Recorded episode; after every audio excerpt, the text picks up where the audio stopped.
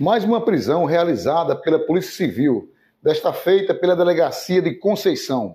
O indivíduo que agrediu sua companheira foi preso pela Polícia Civil.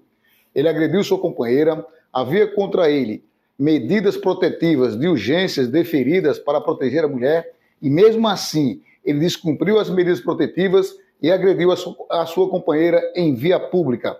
Então, ele está preso na delegacia de Conceição aguardando a audiência de custódia. Como já dissemos em outras ocasiões, nenhuma agressão praticada praticado contra a mulher na área da delegacia de Itaporanga, da seccional de Itaporanga, passará impune.